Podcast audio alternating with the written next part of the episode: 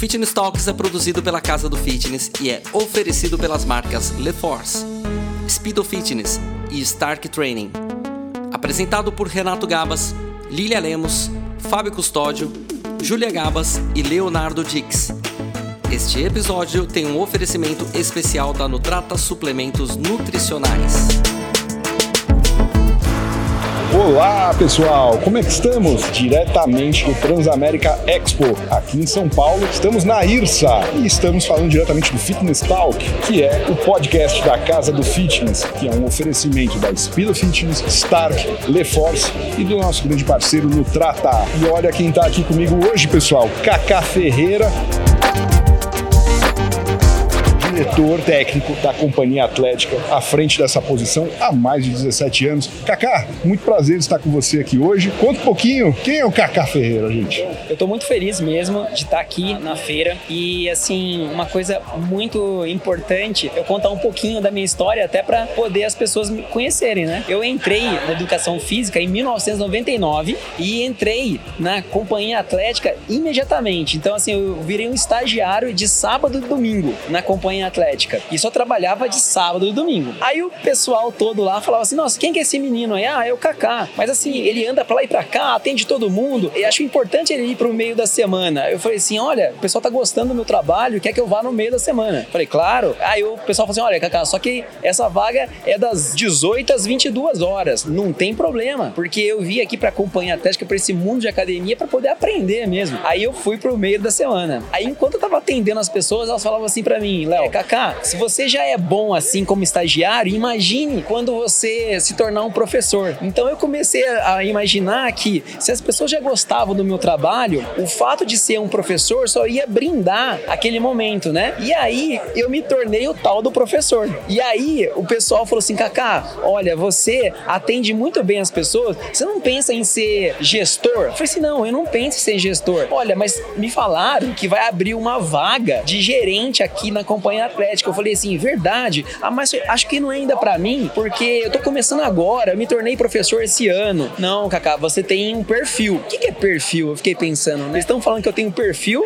então eu vou embora. Aí eu falei assim, ah, acho que eu não vou me inscrever. Você acredita, Léo? Sexta-feira, um gerente corporativo, que é o que eu, hoje eu tô trabalhando, me manda uma mensagem, quero falar com o Kaká. Eu falei assim, claro. Olha, Kaká, eu fiquei sabendo que você trabalha bem e você não se inscreveu no processo seletivo para gerente. Eu falei assim, é porque eu tô começando agora. Não, mas você tem o tal do perfil. Eu falei assim, olha, se você tá me dizendo, eu vou me empenhar, mas é para fazer um projeto, não é? Ele falou assim, é, e é para segunda-feira. Eu falei assim, nossa, e agora? Como que uma pessoa que acabou de sair do estágio, se tornou professor, vai passar por um processo seletivo na segunda-feira e só tem sábado e domingo para fazer um projeto que tinha que responder três perguntas, Léo. Como tornar o serviço da musculação única, porque naquele momento era um gestor de musculação. Dois, como tornar o departamento mais rentável. Três, como você ia conseguir unir o time, deixar o time de professores mais unidos entre eles para trabalhar melhor. Então eram esses três temas. E eu não tinha experiência nenhuma com isso, né, com liderança. E aí um aluno que é professor na PUC de Campinas falou assim: "Fiquei sabendo que você se inscreveu para ser é, candidatar para ser gerente da musculação. É verdade?" Eu falei: "Sim, é". E também fiquei sabendo que você está preocupado que você não tem muito conhecimento. Eu falei assim, verdade. Só que lá em casa eu tenho um escritório que tem muitas revistas sobre gestão, gestão de pessoas, e tem uma revista boa chamada HS Management, que é muito boa de gestão. Você pode ficar à vontade e mais, lá naquele quarto, além de ter a biblioteca, tem uma sofá-cama que você pode deitar e ficar tranquilo, estudar. Eu falei, então tudo bem. Eu fui para casa desse aluno na sexta noite e saí domingo à tarde, e lá pelas tantas, juro, depois de ter lido umas quatro revistas de relacionamento com colaborador, com gestão de pessoas, aquilo começou impressionante. Começou a fazer, nossa, eu quero ser isso. Começou a se identificar. Eu quero. Aquilo eu quero, que as pessoas veem é, em você. Aquilo que você, você tem perfil, nossa, mas eu quero desenvolver pessoas também, porque isso me desenvolve desenvolver pessoas. Eu tô me sentindo bem em estudar isso aqui. E aí eu falei assim, ó, parece que eles estavam certos, negócio de perfil. Aquele tal do perfil fez sentido. Aí eu falei falei assim: bom, eu fiz o projeto, Léo. Fui passando pelas etapas. Tinha uma etapa de entrevista com algumas pessoas. E aí chegou a fase final, Léo. Aí eu falei assim: nossa, eu tô na final. Eu e mais duas pessoas estamos na final, assim. E eu olhei assim, as duas pessoas mais experientes, com mais idade. Eu tava com 21 anos. Então, assim, tava com umas pessoas muito boas. Eu falei assim: nossa, se eles ficarem, eles assumirem o cargo, vou ficar feliz, porque você é professor deles. Bom, chamou um, foi embora, não podia falar comigo. Chamou o outro, foi embora, não podia falar comigo. Falei, ah, todo mundo tá entrando lá, fazendo uma entrevista e indo embora, né? Quando chegou, e eles olharam para mim e falaram assim: o seu projeto, muito legal, de um atendimento único. Nós nunca pensamos nisso, em colocar uma mesa na sala de musculação e atender um a um, uma pessoa de cada vez, para dar realmente a chance da pessoa olhar para os seus olhos e falar assim: eu sei que você está me ouvindo o que eu estou te dizendo. Então, porque antes era aquela correria na sala, passando para um monte de treino, o aluno se sentia talvez até um, assim, mais um, Exatamente. e eu queria tornar aquele momento único. E aí ele falou assim: nós gostamos desse projeto. Eu falei assim, nossa, que legal, tal. E até hoje, Léo, esse projeto é um dos grandes diferenciais da companhia atlética. Então, assim, começou lá comigo nesse projeto e tá e, e até hoje. Só que aí, Léo, o final, eu gostaria de contar para você. Ele chegou para mim e falou assim: ah, o diretor, como é que você se vê daqui cinco anos? Aí eu parei, pensei e eu vou dar uma pausa nessa fala e falar para você que eu encontrei o candidato que foi embora naquele dia num aeroporto e perguntei assim para esse candidato que foi embora e não foi selecionado: Ô, Fulano, o que você respondeu da pergunta do Edward? Como é que você se via daqui cinco anos? Ele falou assim: ah, eu me via como um gerente corporativo, viajando pelas unidades, desenvolvendo pessoas. E ele falou assim para mim: Kaká, e o que, que você respondeu? Eu comecei a rir, eu sou mineiro, de Pouso Alegre. E eu virei assim, falei assim: Ô, Fulano, falei assim: olha, uai, pra quantidade de coisas que eu não sei, pra quantidade de coisas que eu tenho que aprender, pra quantidade de, de pessoas que eu tenho que atender, cinco anos é pouco para ficar como gestor aqui. Aí os diretores falam assim: é você que eu quero, porque você está vivendo o cargo, você está vivendo o momento que você está conquistando aqui, que é ser gerente. E aquele momento, Léo, foi muito especial para mim porque eu tinha mais medo do que competência, eu tinha mais insegurança do que coragem, mas ao mesmo tempo eu tinha uma sensação de que talvez aquele fosse o início mesmo da minha carreira, onde todo mundo pergunta como é que é seu início de carreira. É assim, com esse gelo, com essa sensação de que talvez não dê certo, mas esse foi meu início. Então eu queria me apresentar, para falar que eu comecei assim e depois eu fui galgando dentro da própria unidade para estar tá hoje aqui conversando com você e eu estou há 23 anos como funcionário, como colaborador da Companhia Atlética há mais de 17 anos aí trabalhando por corporativo. Além disso, não tem como não perceber essa figura humilde que você é e pureza na fala, né? Um coração puro, bacana de ouvir, assim, uma história tão linda que a gente vê a sensibilidade que você tem na tua fala, né? De expor, não tem problema em dizer, eu não sei, como é que eu faço, eu não acho isso. É muito legal de ver e, óbvio, você só podia estar onde está, sendo reconhecido. Kaká, me conta uma coisa, o que, que você tá achando da feira aqui? Eu, eu, eu venho acompanhando né, os anos todos aí, vindo pra Irsa, né? O que eu mais senti nessa Irsa, nesse ano, é uma energia de parece que todo mundo quer que dê certo. E isso movimenta pessoas, movimenta dinheiro, movimenta. Eu falo assim que aqui tá sendo um ano para mim de uma irsa de sonhos, de projetos. Muitas pessoas estão conversando sobre projetos de investir, de aumentar, de ampliar. E eu tô começando a perceber que os próprios ambientes, como aqui, a casa do fitness, cada ano tá melhor. Esse ano tá muito bacana, todo o espaço, todo o time treinado, alinhado, recebendo é, desde o começo da feira, mandando ver então, assim, o que, que eu posso resumir assim? Essa aqui tá sendo uma feira para mim, parece que é as pessoas estão apostando na esperança de que vai crescer, que vai ampliar esse nosso mercado. E eu fico muito feliz, sabe? Muito feliz mesmo, assim, porque eu só torço mesmo para todo mundo se sentir saudável. Nós aqui, nós treinamos, eu vejo que você tem uma ótima condição física. Eu quero que todo mundo tenha essa condição de pensar e, e conseguir realizar. E para isso precisa ter saúde, né, Léo? É verdade, é verdade. Falando em saúde, a gente não pode deixar de passar. Como é que o fitness colaborou nessa trajetória toda para você em relação à atividade física para Perfeito, perfeito. Aí, assim, depois eu tenho que saber se, se esse podcast vai me servir como prova do meu crime, mas eu vou contar para você, Léo.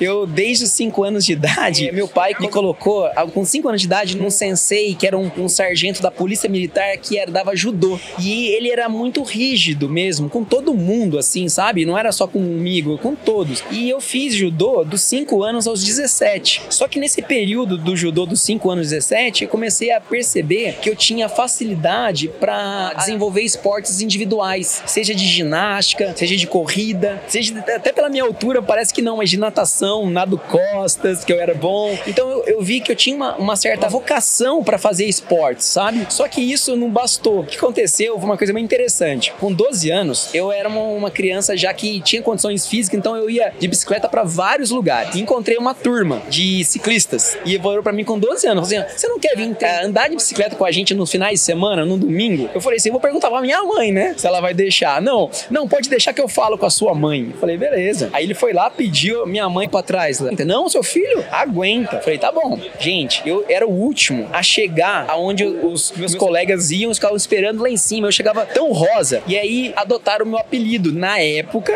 era Kaká. Na época, o apelido para eles era o Baby, da família Dinossauros, que era toda rosinha. Mas por que, que eu te contei essa história? Porque eu vi que eu tava ficando para trás, Léo, com 12 anos. Com 13 anos, eu continuei ficando para trás, Léo. Mas com 14, eu tomei uma decisão que talvez essa foi a mudança de chave. Eu fui na banca, no centro da cidade de Pouso Alegre, que é bem pequena, e comprei uma revista chamada Bici Sport, que falava só de bicicleta. Só que naquela capa, naquela edição, tava falando do Miguel Induran, que acho que era um ciclista muito famoso. E, e aí eu Fez um comecei, deve falar alguma coisa do treino dele. Eu abri a página, estava lá uma semana, que hoje em dia o nome é microciclo de treino, mas foi semana de treino. Falei assim, se eu, olha isso, com 14 anos, se eu pegar aquela semana de treino e repetir ela com uns ajustes para ver se eu melhoro e aí eu chego no final de semana cada vez melhor. Eu comecei a fazer isso, Léo. Eu peguei a semana, já fez comecei um a progredir aquele treino, eu comecei a ajustar aquele treino e eu comecei a melhorar. Chegou o tal do dia que eu cheguei na frente dos meus amigos e ele virou assim, Kaká, o que que você tá fazendo?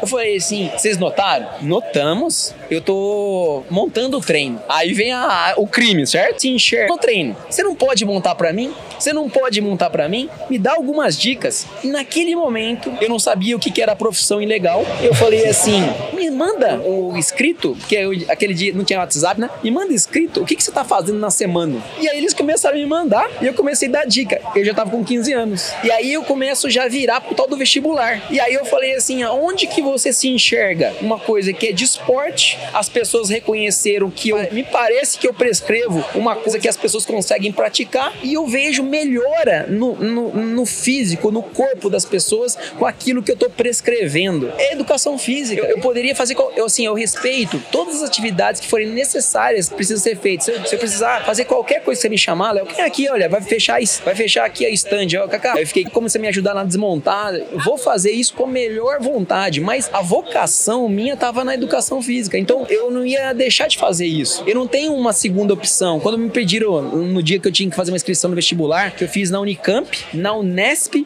e em Santa Maria. Na Santa Maria, minha mãe falou assim: não vai, filho, porque se você passar na Santa Maria e você for mudar lá pro sul, vai ficar muito difícil pra gente. Tá bom, mãe. Aí eu fiquei com Unicamp e Unesp em Rio Claro. E aí eu, a minha segunda opção, como é que eu ia? Pô, eu não tinha segunda opção, mas tinha que colocar. Ah, eu coloquei fisioterapia, porque era cuidar de pessoas também. Mas assim, eu foquei ali e passei nas duas. E aí eu optei pela Unicamp, preciso mais próximo de Pouso Alegre, e onde eu consegui o estágio na companhia. Então, é, ficou. Só que eu era estagiário de final de semana, Léo. Você lembra? Só pra finalizar, filho, você tá fazendo estágio de final de semana. Por qual motivo? Porque assim, você não vai vir para casa para nos ver, só vai vir, vir a gente só uma vez por mês. Mãe, eu não tenho ainda dinheiro para fazer cursos, mas a companhia, a quantidade de ambientes que tem lá é um curso. É muita coisa, mãe. Eu preciso fazer isso. E ela sempre deu esse apoio. Então, eu falei assim, eu abdiquei às vezes de encontrar com a minha família porque eu acreditei nisso, sabe? Então, assim, essa é a minha história da educação física.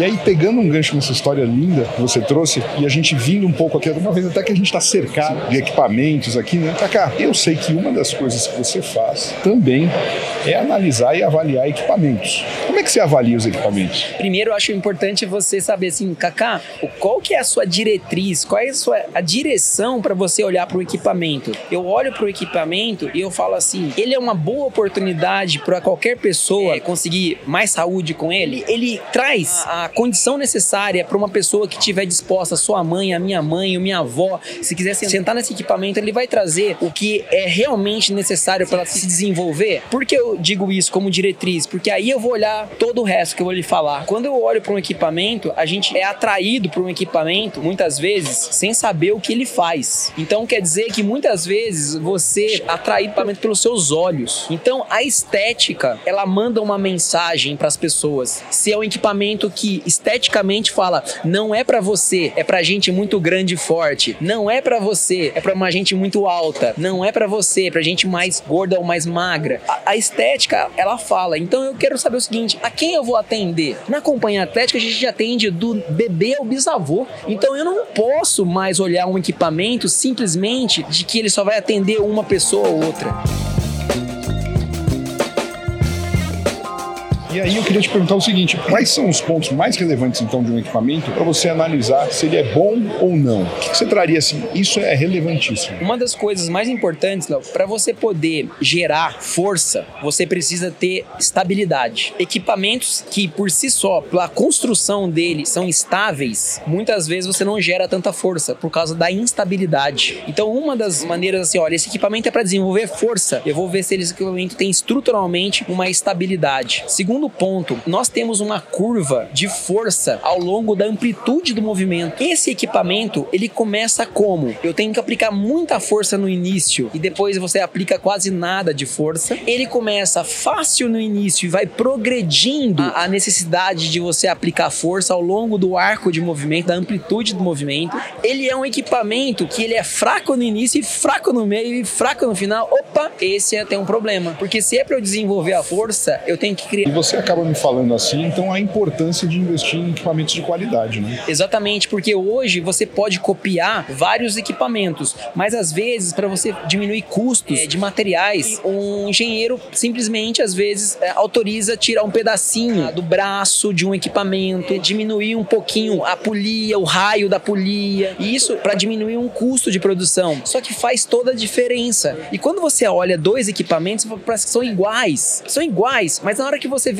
no detalhe, você vê que não são iguais. Porque por causa dessa diferença, você ao invés de sair com um peso leve e terminar com pesado, por exemplo, fica leve do começo ao fim, por causa de uma diferença de construção. Então, assim, quando a gente vai fazer uma avaliação técnica, você tem a experiência quando você senta no equipamento, se você tem a questão de ajustes do equipamento, que são os pontos de apoio que uma pessoa do 1,90m vai ter que entrar nesse equipamento. E o Kaká de 1,62m tem que entrar nesse esse equipamento. Como que esse equipamento se comporta por pessoas tão diferentes e ao mesmo tempo, ao se comportar, ele continua mantendo a resistência em todos os ângulos ou por eu ter que fazer um ajuste nele, ele perde essa eficácia porque ele foi projetado e pensado para ter o melhor condição para pessoas de 1,75m. Então, você fala assim: "Nossa, Kaká, é difícil, né, a gente chegar como aluno, olhar para uma academia e falar: será que eles estão comprando é, equipamentos seguros e eficazes, quer dizer, seguros, não geram lesões a curto, médio e longo prazo. Eficazes, faz o que se recomenda o equipamento. Equipamento é para trabalhar quadríceps, trabalha quadríceps. Equipamento é para trabalhar dorsal, trabalha dorsal, costas. Isso, na verdade, o aluno, ele tá, em última análise, ele tá pagando para nós, especialistas, como vocês aqui, especialistas dos equipamentos, garantir que desde o momento da compra tem alguém pensando nisso. E desde desde lá no momento da prescrição, o professor também saber disso. Então aí vai uma dica, Léo.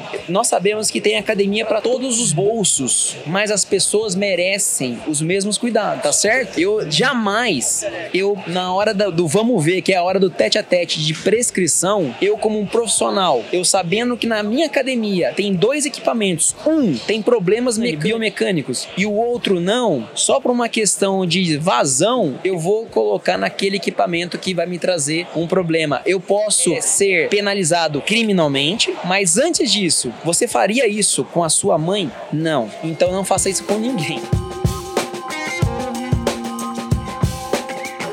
Nossa, uma aula, uma aula. Pessoal, incrível falar com o Kaká, essa figura carismática, gostoso de ouvir o que ele conta, ele conta com o coração, né? Você vê que a visão que foi vista daquele jovem de 21 anos está aqui até hoje, uma pessoa entregue à profissão. Kaká, foi muito bom ter te recebido aqui hoje. Pessoal, muito obrigado. E aí, para finalizar, quem quiser saber mais do seu trabalho, quiser te encontrar nas redes sociais, qual que é aí o seu Instagram? Enfim, como a pessoa te encontra? E, geralmente eu tenho um Instagram que é o arroba Cacá Ferreira Oficial, mas assim, eu trabalho para acompanhar atlética também, né? Nas unidades a gente vai estar, tá, às vezes, se esbarrando por aí alguns alunos. E assim, eu agradeço a oportunidade dada aí pela Casa do Fit e também pelo programa o Fitness Talks, que achei muito legal. Eu, assim, quando me convidaram, eu falei, claro, eu aceito. Bom, muito bom ter um profissional desse quilate aqui conosco. Kaká, gratidão aqui pelo Te agradeço, Léo. Muito obrigado. Pelas suas perguntas, pelas suas perguntas, pela forma que você conduziu também. Poxa, obrigado, eu agradeço. É isso aí, pessoal. A gente vai ficando por aqui. Obrigado e até a próxima.